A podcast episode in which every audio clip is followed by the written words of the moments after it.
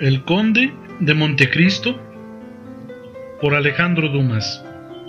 Capítulo 3 Los catalanes.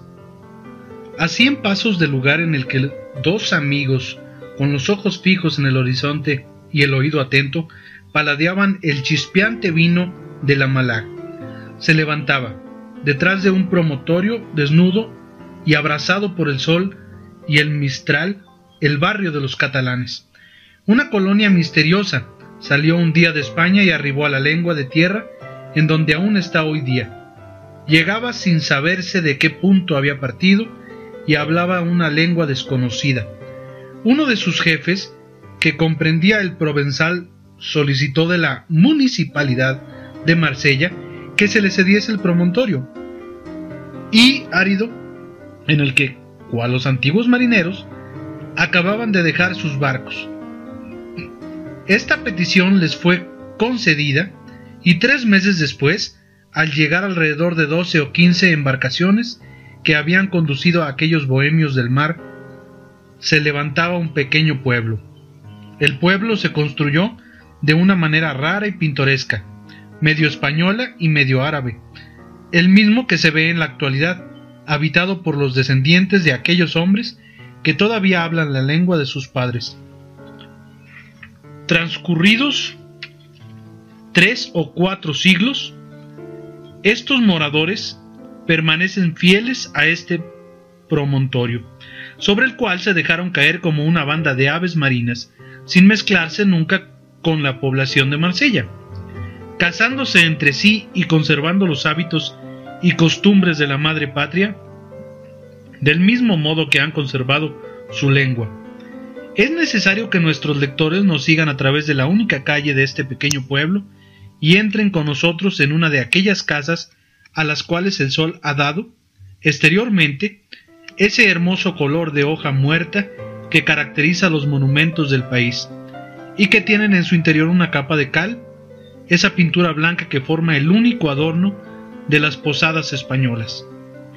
Una linda joven, de cabellos negros como el ébano, y ojos aterciopelados como los de la gacela, estaba de pie apoyada en un tabique, ajando entre sus dedos afilados y de dibujo antiguo, un lozano brezo del que arrancaba sus flores, cuyos restos cubrían ya el suelo.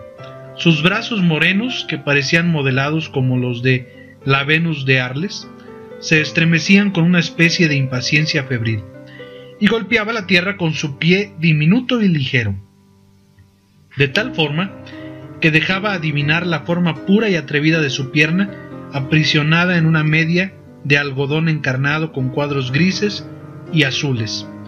A tres pasos de ella, sentado en una silla que movía acompasadamente, apoyando el codo en un apolillado mueble, un fornido mozo de veinte o veintidós años la miraba con un aire en que se mezclaba la inquietud y el despecho.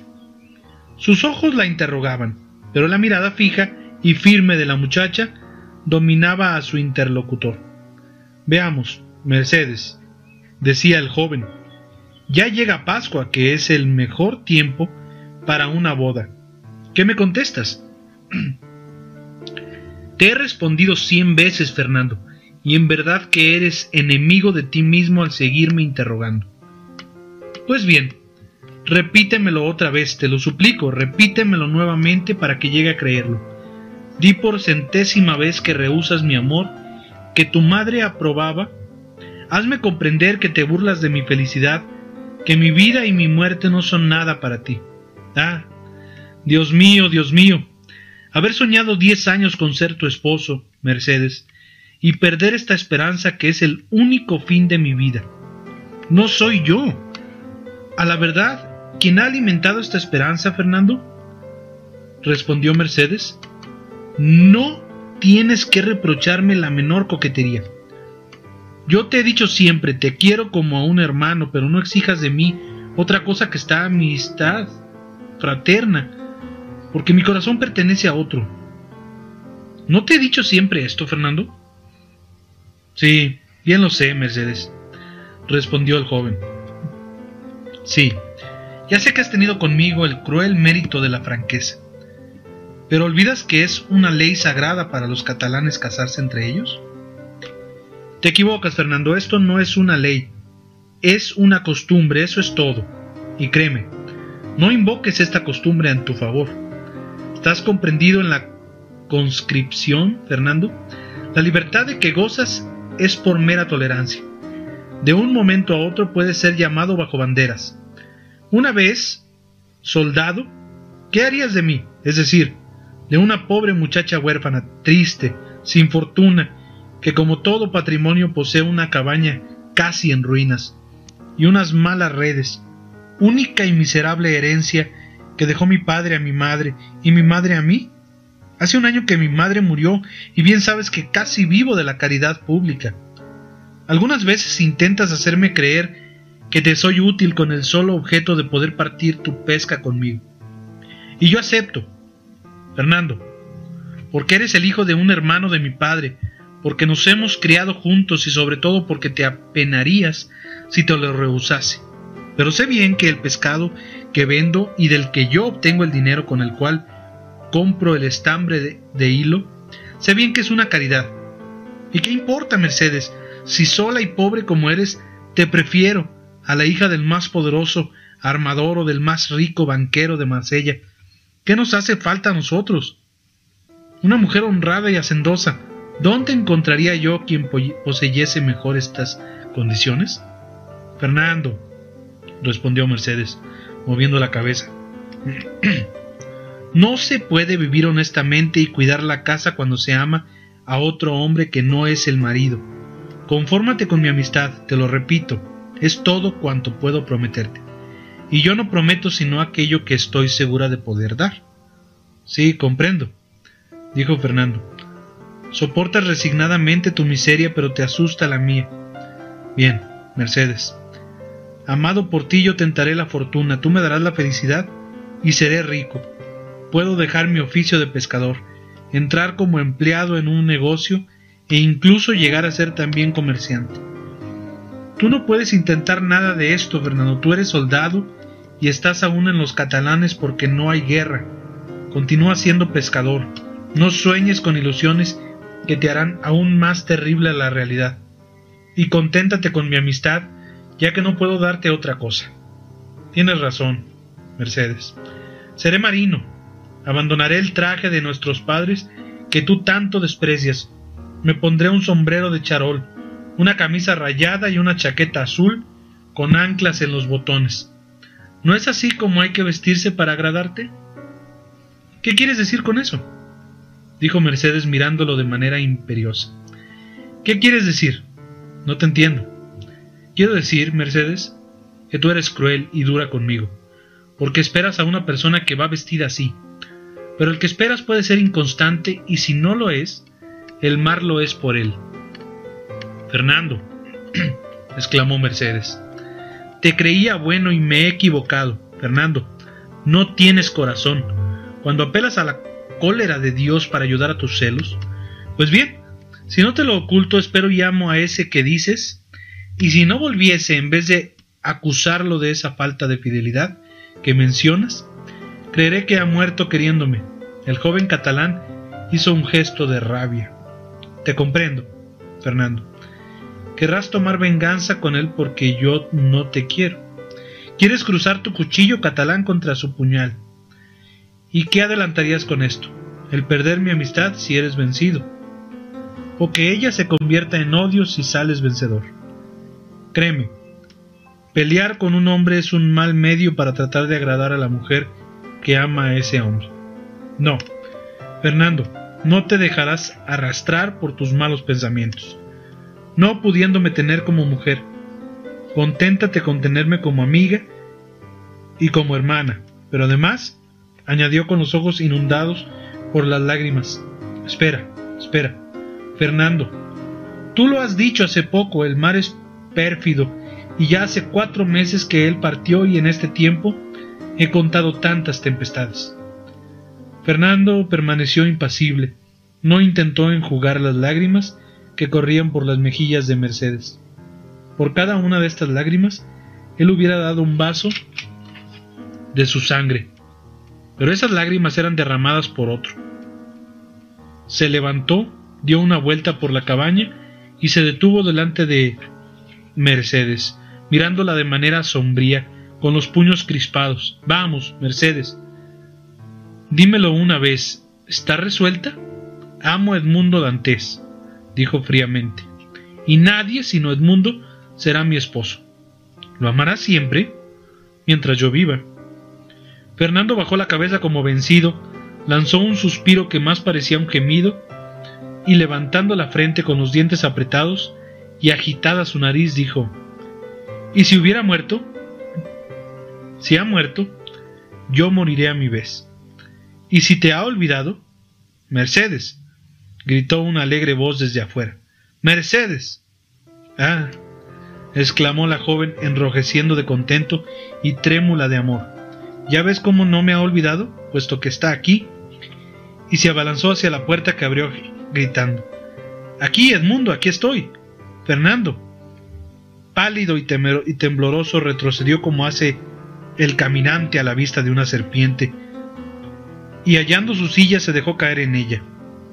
Edmundo y Mercedes permanecían abrazados.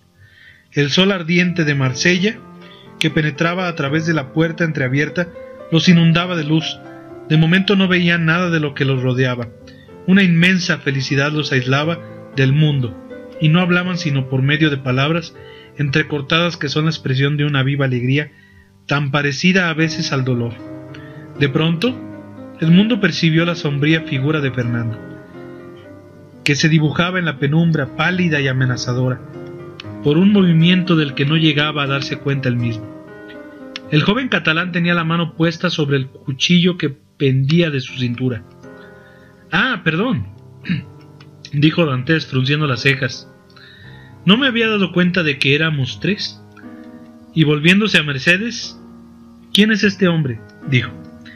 En lo sucesivo este hombre será tu mejor amigo, Dantes, porque es mi amigo, mi primo, mi hermano, es Fernando, es decir, el hombre al que después de ti, Edmundo, quiero más en el mundo. ¿No lo reconoces? Ah, sí, efectivamente, dijo Edmundo, sin dejar a Mercedes, una de cuyas manos tenía entre las suyas, tendió la otra, con gesto amigo, al catalán. Pero Fernando, Lejos de responder a este gesto amistoso, quedó mudo e inmóvil como una estatua. Entonces Edmundo paseó su mirada interrogadora de Mercedes conmovida y trémula a Fernando sombrío y amenazador. Con esta mirada lo comprendió todo. La cólera asomó a su rostro. Al apresurarme tanto por venir a tu casa, Mercedes, no creía encontrar un enemigo. ¿Un enemigo? exclamó la joven con una mirada de odio dirigida a su primo. ¿Tú dices un enemigo en mi casa? Edmundo. Si yo lo creyese así, me colgaría de tu brazo y me iría contigo a Marsella, dejando la casa para no volver a penetrar en ella. Los ojos de Fernando se iluminaron vivamente. ¿Y si te ocurriese una desgracia, Edmundo mío? continuó con la misma flema implacable que probaba a Fernando que la joven había penetrado hasta lo más hondo de sus siniestras intenciones. Si eso pasara, subiría al cabo Morullón y me estrellaría contra las rocas. Fernando palideció intensamente. Pero te equivocas.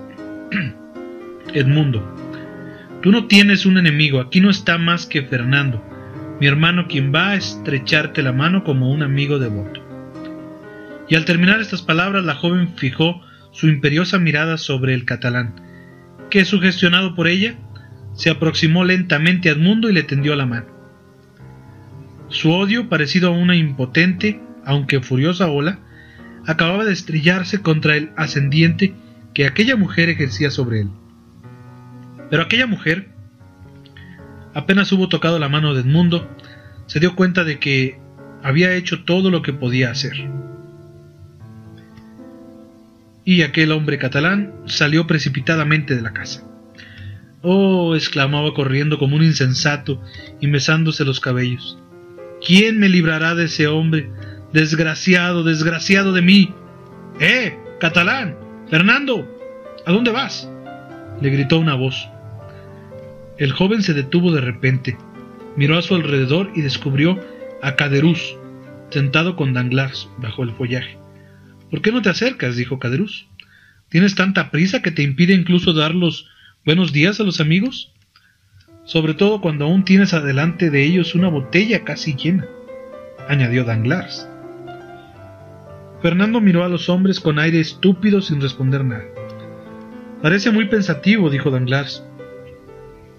¿Nos habremos engañado y contra lo previsto habrá triunfado Dantes? Caramba. Es preciso saberlo, dijo Caderuz. Y volviéndose hacia el joven, Vamos, catalán, ¿te decides? le dijo. Fernando enjugó el sudor que corría por su frente y entró bajo la bóveda cuya sombra pareció devolver algo la calma a sus sentidos y su frescura darle bienestar para su cuerpo fatigado. Buen día. Me habéis llamado, ¿no es cierto? Y cayó más bien que se sentó, en uno de los bancos que rodeaban la mesa. Te llamé porque corrías como un loco y temía que te fueses a echar al mar, dijo riendo Caderuz. Cuando se tienen amigos no es solo para ofrecerles un vaso de vino, sino para impedirles que se traguen tres o cuatro pintas de agua. Fernando lanzó un suspiro que más parecía un sollozo y dejó caer su cabeza sobre sus dos brazos cruzados sobre la mesa. ¿Quieres que yo te lo diga, Fernando? añadió Caderuz, comenzando la conversación con esa grosera brutalidad de las gentes del pueblo a las que la curiosidad hace olvidar toda diplomacia. Tienes todo el aire de un amante derrotado, y acompaño esta broma con una estruendosa carcajada. Bah, respondió Danglars. Un buen mozo como este no ha nacido para ser desgraciado en el amor. Tú te burlas, Caderus. No, no, repuso. Oye bien cómo suspira. Vamos, vamos, Fernando. Levanta la cabeza y respóndenos. ¿Está mal no responder a los amigos que se interesan por nuestra salud? Mi salud está bien, Ah, ¿ves, Danglars? dijo Caderuz guiñando el ojo a su amigo. He aquí la cosa. Fernando, que es un catalán bueno y bravo, uno de los mejores pescadores de Marsella, está enamorado de una linda joven que se llama Mercedes. Pero desgraciadamente, parece que la muchacha a su vez está enamorada del segundo del faraón. Y como el faraón ha entrado hoy en el puerto, ¿comprendes? No, no entiendo, dijo Danglars el pobre Fernando habrá recibido sus calabazas. ¿Y bien? ¿Qué más? dijo Fernando levantando la cabeza y mirando a Caderuz como esperando encontrar a alguien en quien descargar su cólera. Mercedes no depende de nadie y es dueña de amar a quien quiera. ¿No es así? Ah, si lo tomas así es otra cosa, dijo Caderuz. Pero yo te creía catalán y se me había dicho que los catalanes no eran hombres que se dejan suplantar por un rival. Me habían dicho también que Fernando era terrible en su venganza. Fernando sonrió con lástima. Un enamorado no es jamás terrible. Pobre muchacho, continuó Danglars, simulando compadecer al joven desde lo más hondo de su corazón. ¿Qué quieres? Él no esperaba que volviese Dantes. Tan de repente él lo creía muerto, infiel, quién sabe. Estas cosas son tanto más sensibles cuando suceden. Ah, a fe mía, dijo Caderuz, que iba bebiendo en tanto que hablaba, y en quien el vino espirituoso de la mal comenzaba a hacer su efecto.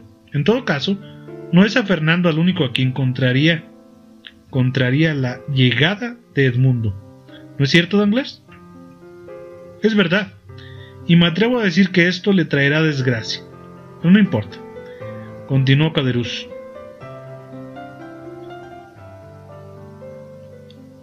Durante este tiempo Danglars observaba con atenta mirada al joven sobre cuyo corazón las palabras de Caderuz caían como plomo derretido. ¿Cuándo es la boda? Oh, aún no se ha celebrado. Pero se celebrará. Tan cierto como que Dantes será capitán del faraón. ¿No es verdad, Danglars? Danglars se estremeció al oír esta observación inesperada y se volvió hacia Caderuz para adivinar en su rostro si estas palabras habían sido intencionadas, pero no leyó nada en su semblante, embrutecido casi por la embriaguez. ¿Y bien? llenando los vasos. Bebamos.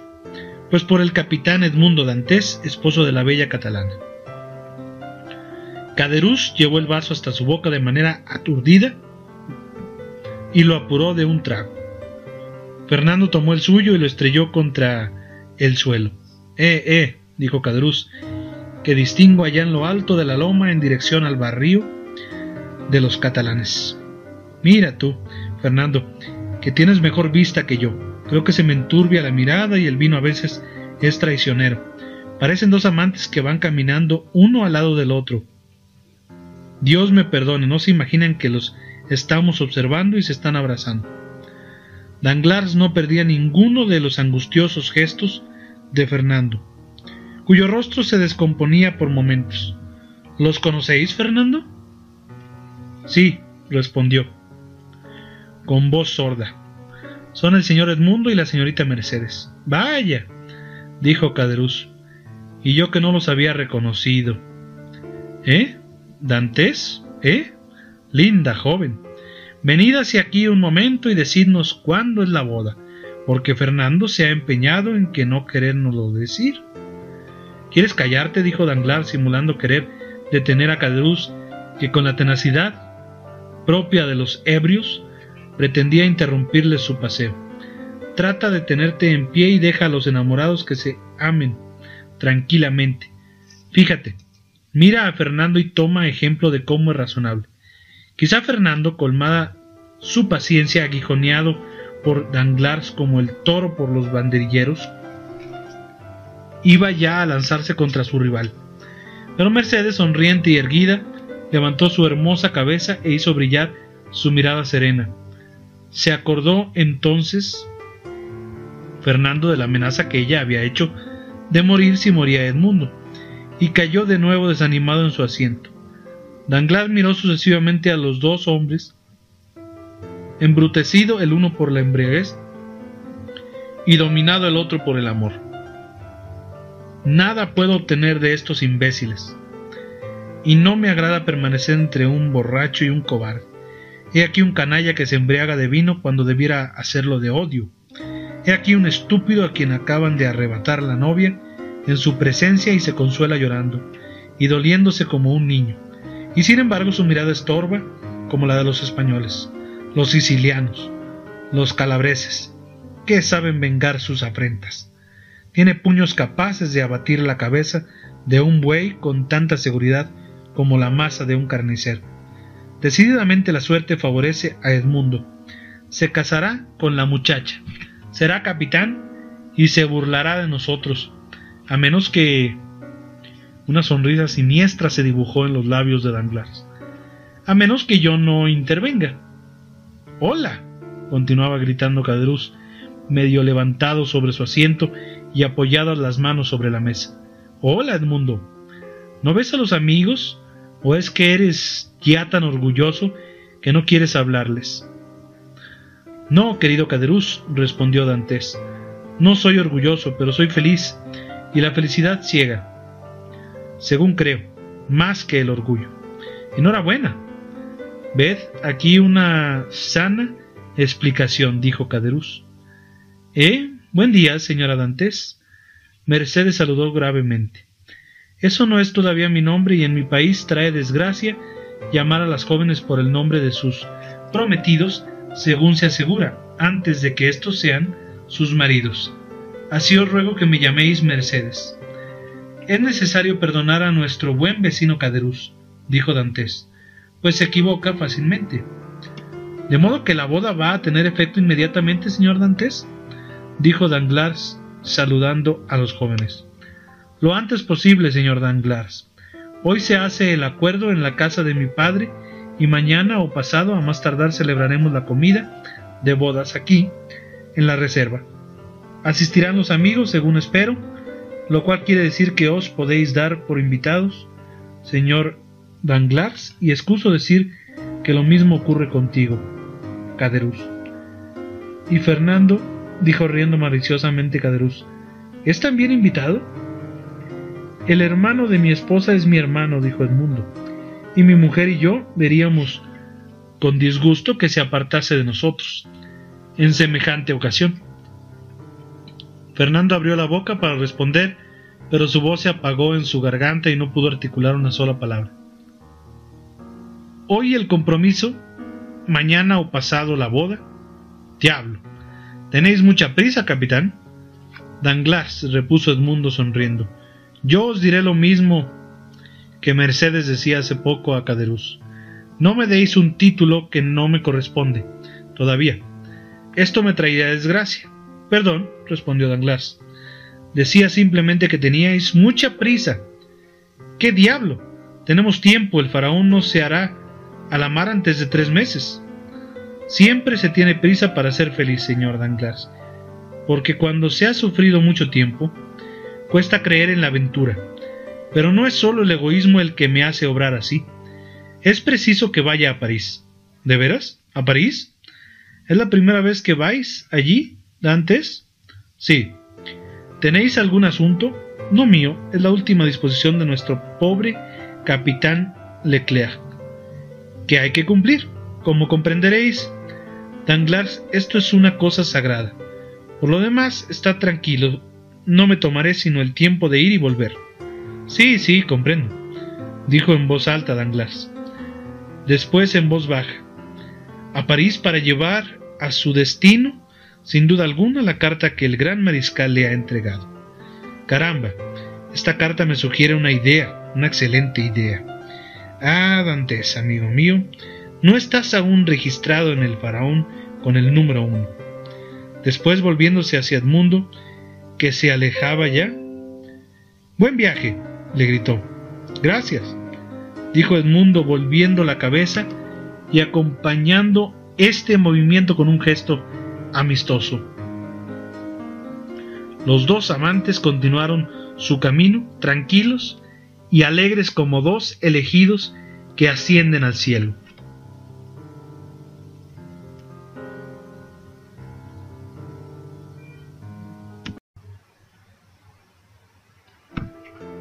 El Conde de Montecristo por Alejandro Dumas. Capítulo 4 Complot. Danglars siguió con la vista a Edmundo y Mercedes hasta que los dos enamorados desaparecieron por una de las revueltas del puerto de San Nicolás. Volviéndose después, vio a Fernando, que pálido y temblando se había dejado caer sobre una silla, mientras Caderuz balbuceaba la letra de una paquica canción. Venid acá, amigo mío, dijo Danglars a Fernando. He ahí un casamiento que no creo sea de la aprobación de todos. Ese casamiento me desespera. ¿Amáis pues a Mercedes? La adoro. Hace mucho tiempo. Desde que la conocí la he amado siempre. ¿Y permanecéis ahí mesándos los cabellos en vez de poner remedio al mal? ¡Qué demonio! No creía que los de vuestra tierra se portaran de esa forma. ¿Qué queréis que haga? ¿Qué sé yo? ¿Qué me importa? Me parece que no soy yo el enamorado de Mercedes, sino vos. Buscad dice el Evangelio, y encontraréis. Ya encontré. ¿Qué? Pretendía coser al hombre a puñaladas, pero la mujer me ha dicho que si le ocurría alguna desgracia a su novio, se mataría. Bah, esas cosas se dicen, pero no se hacen. No conocéis a Mercedes, tal cual amenaza, así ejecuta. Imbécil, murmuró Danglars.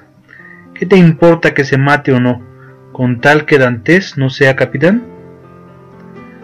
Y antes que Mercedes respondió Fernando con acento de invariable resolución, moriré yo primero. He aquí un verdadero amor, dijo Caderuz con un acento cada vez más torpe, un amor que yo no entiendo. Veamos, dijo Danglars, me parecéis buen muchacho y por más que me lleve el diablo, quisiera daros consuelo, pero... Veamos, dijo Caderuz, veamos. Amigo mío, dijo Danglars, estás casi ebrio. Da fin a la botella y lo estarás por completo. Bebe y no te metas en lo que digamos. Para lo que vamos a hacer es necesario estar serenos. Yo ebrio, dijo Caderuz, cuando soy capaz de beberme cuatro de esas botellas que no son, por cierto, más grandes que los frasquitos de agua de Colonia. Tío Pánfilo, vino. y para dar más fuerza a las palabras, Caderuz golpeaba la mesa con el vaso. ¿Qué decíais, señor? repuso Fernando, escuchando con ansias la continuación de la frase empezada. ¿Que qué decía? Ya no me acuerdo. Ese beodo de Caderuz me hace perder el hilo de mis ideas.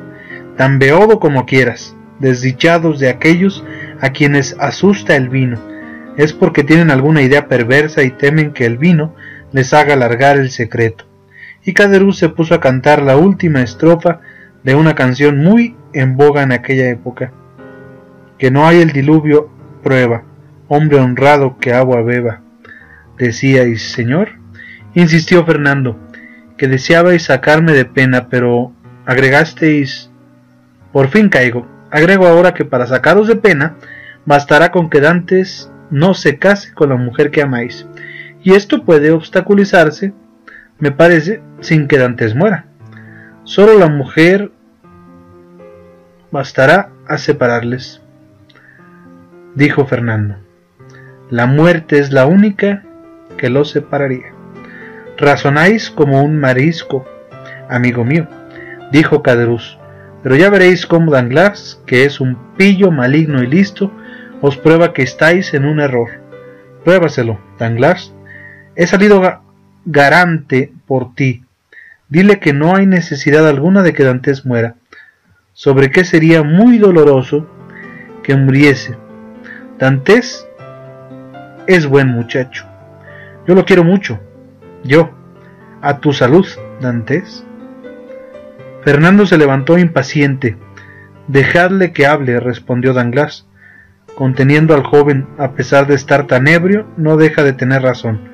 La ausencia produce casi los mismos efectos que la muerte. Imaginad que separan a Edmundo de Mercedes los muros de una cárcel. Se verán tan separados como por la losa de un sepulcro. Así es, pero se sale luego de la cárcel, dijo Caderuz, que con algún destello de inteligencia tomaba parte en la conversación. Y cuando se sale de la cárcel y se llama uno Edmundo Dantes, sabe vengarse. ¿Qué importa? murmuró Fernando. Después de todo, prosiguió Caderuz, ¿por qué se ha de encarcelar a Dantes? Él no ha robado, no ha herido, no ha matado. Silencio, dijo Danglars. No quiero guardar silencio, quiero que me digas por qué se ha de encarcelar a Dantes. Yo lo quiero mucho. A tu salud, Dantes. Y apuró otro vaso de vino. Danglars observaba en los extraviados ojos del sastre los progresos de la ebriedad y dirigiéndose a Fernando dijo ¿Comprendéis ahora cómo no hay necesidad de matarle? No, por cierto. Si como decíais hace poco hay algún medio para hacerlo prender, ¿tenéis alguno? Bien mirado, dijo Danglars. Podría hallarse. Pero, continuó, ¿dónde diablos voy a meterme? ¿Me interesa a mí eso? Yo ignoro si os interesa o no este negocio, dijo Fernando tomándolo por un brazo, pero lo que sí sé es que tenéis algún encono particular con Dantes. El que abriga odio contra determinada persona no se engaña en cuanto a los sentimientos de los demás. Yo, motivos de odio contra Dantes, ninguno, lo juro sobre mi palabra. Os he visto desdichado y vuestra desdicha me ha interesado, ni más ni menos. Pero ya que creéis que trabajo en mi provecho, quedad con Dios, amigo mío, salid del apuro como Dios os inspire. Y Danglars hizo un movimiento aparentando quererse ir. No os vayáis, dijo Fernando, quedaos. Poco me interesa al fin y al cabo que os intereséis o no en la perdición de Dantes. Lo mismo me da. Por mi parte le aborrezco. Buscad un medio, yo le ejecutaré como no sea un crimen, porque me ha dicho Mercedes que se mataría si mataba a Dantes. Caderuz, cuya cabeza descansaba sobre la mesa, la levantó y mirando a Fernando y a Danglars con torpes y atontados ojos, Dijo, matar a Dantes. ¿Quién quiere matar a Dantes? No quiero que le matéis, no. Es mi amigo. Se ha ofrecido esta mañana a partir conmigo su dinero, como partí con él en otro tiempo el mío.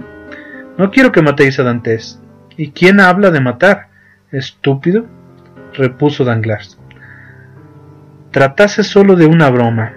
Bebe a su salud, agregó llenándole otra vez el vaso. Y déjanos en paz. Sí, sí, a la salud de Dantes, dijo Caderuz, vaciando el vaso, a su salud. ¿No le habéis encontrado todavía? No, eso queda a vuestro cargo. Cierto, repuso Danglars. Los franceses son en esto superiores a los españoles. Los españoles meditan, los franceses improvisan. Improvisad, pues, dijo Fernando. Mozo, dijo Danglars, una pluma, papel y tintero. ¿Una pluma, papel y tintero? Sí, soy contador, y por tanto la pluma, papel y tintero son mis instrumentos, y sin ellos nada sé hacer. Aquí está todo, dijo el mozo, presentándole lo solicitado. Dádmelos. El mozo colocó sobre la mesa el papel, la tinta y la pluma. Cuando uno reflexiona, dijo Caderuz, dejando caer su mano sobre el papel, que con esto se puede matar a un hombre más seguro e impunemente que si se le espera tras de una esquina o en las encrucijadas de un bosque para asesinarle. Siempre temí yo más a la pluma, un frasco de tinta y un pliego de papel que a una espada o a una pistola. El pillo no está ebrio como aparente, dijo Danglars. Dadle de beber, Fernando. Lleno es, llenó este de nuevo el vaso de Caderuz, quien como buen bebedor levantó la mano que tenía puesta encima del papel y tomó con ella el vaso. El catalán estuvo observando hasta que Caderuz, casi vencido por este nuevo trago, puso, o mejor dicho, dejó caer el vaso sobre la mesa. ¿Y qué más? repuso el catalán en cuanto vio que el resto de lucidez que quedaba de Caderuz comenzaba a desaparecer a consecuencia del último vaso de vino. ¿Qué más? Os decía, pues, por ejemplo, dijo Danglars, que si después de un viaje como el que acaba de hacer Dantes y durante el cual ha hecho escala en Nápoles y en la isla de Elba, alguno le denunciará al procurador del rey como agente bonapartista. Yo le he de denunciar. Yo, dijo con viveza el joven. Sí, pero en este caso es necesario firmar vuestra declaración y se os caerá con el acusado. Estoy seguro de proporcionaros suficientes datos para sostener vuestra denuncia, pero Dantes no ha de estar siempre preso. Un día u otro saldrá libre y este día será fatal para su acusador. Oh, dijo Fernando, una sola cosa deseo en el mundo, que Dantes me busque. Está bien, pero ¿y Mercedes? Mercedes os odiará si tenéis la desdicha de ocasionar el más leve rasguño en la piel de su querido Edmundo. Es verdad, respondió Fernando. No, no, prosiguió Danglars.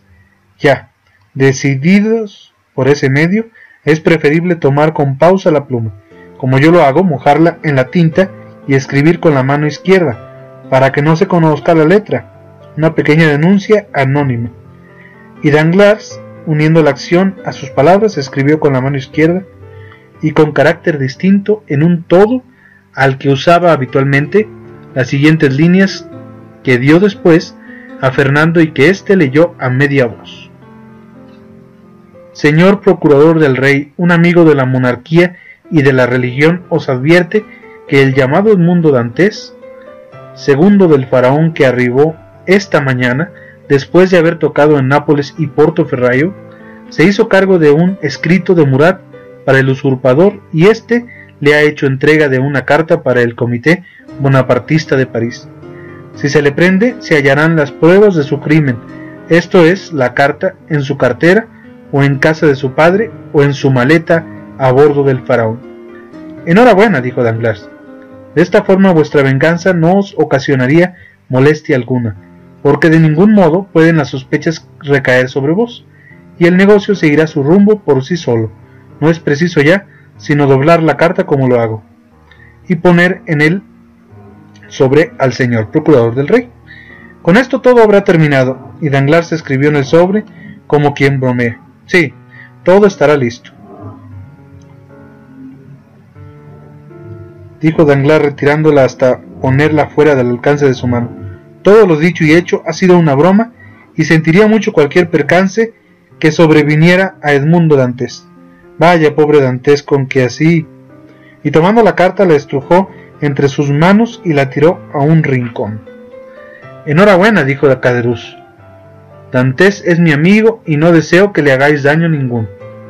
Pero ¿quién demonios piensan hacerle daño? Ni Fernando ni yo soñamos tal cosa, dijo Danglars levantándose y dirigiendo una mirada al joven que se quedó sentado con los ojos clavados en el papel denunciador, arrojado al rincón. Entonces, que traigan vino, respondió Cadruz. Quiero volver a la salud de Edmundo y de la hermosa Mercedes. Has bebido demasiado, borracho. Y si continúas, te verás obligado a dormir aquí la mona, pues que tus piernas no podrán sostener. Dijo Caderuz levantándose con la fatuidad del ebrio. Yo no sostenerme sobre mis piernas. Apuesto a que subo el campanario de Acules sin dar un traspié siquiera. Bueno, sea así, dijo Danglars. Admitió la apuesta, pero será para mañana, porque esa hora es tiempo de volvernos a casa. Vámonos. ¿Vienes, Fernando? No, vuelvo al barrio de los catalanes. Pues haces muy mal, vente a Marsella con nosotros. Vaya, vente. Nada tengo que hacer en Marsella y no deseo ir. ¿Cómo has dicho? ¿Que no deseas? Pues bueno, hágase tu voluntad. Libertad para todo el mundo. Vamos, Danglars, y dejemos a este buen muchacho que se vuelva a su barrio de los catalanes, ya que así lo desea. Danglars aprovechó esta espontaneidad de Caderuz para conducirle a Marsella solo que para dejar libre a Fernando un camino más breve y menos complicado, en vez de volver por el malecón de la Rive Neuve, tomó la dirección de la puerta de San Víctor. Caderuz le seguía tambaleándose agarrado a su brazo. Apenas habrían andado unos veinte pasos, Danglars volvió la cabeza y vio a Fernando precipitarse sobre el papel y guardarlo en su bolsillo. Después, saliendo del senador, el joven se dirigió hacia el lado del pillón. ¿Qué hace ese joven? dijo Caderuz, nos ha engañado, nos ha manifestado que se iba al barrio de los catalanes y se dirige a la ciudad. Hola, Fernando. Te equivocas, muchacho. Tú eres el que ve las cosas al revés, dijo Danglars. Va directamente por el camino del hospital viejo. Es cierto, respondió Caderuz. Yo habría jurado que tomaba hacia la derecha. No hay remedio, el vino es muy traidor. Vamos, vamos, dijo para sí Danglars. Creo que el negocio está bien comenzado y que bastará dejarlo marchar.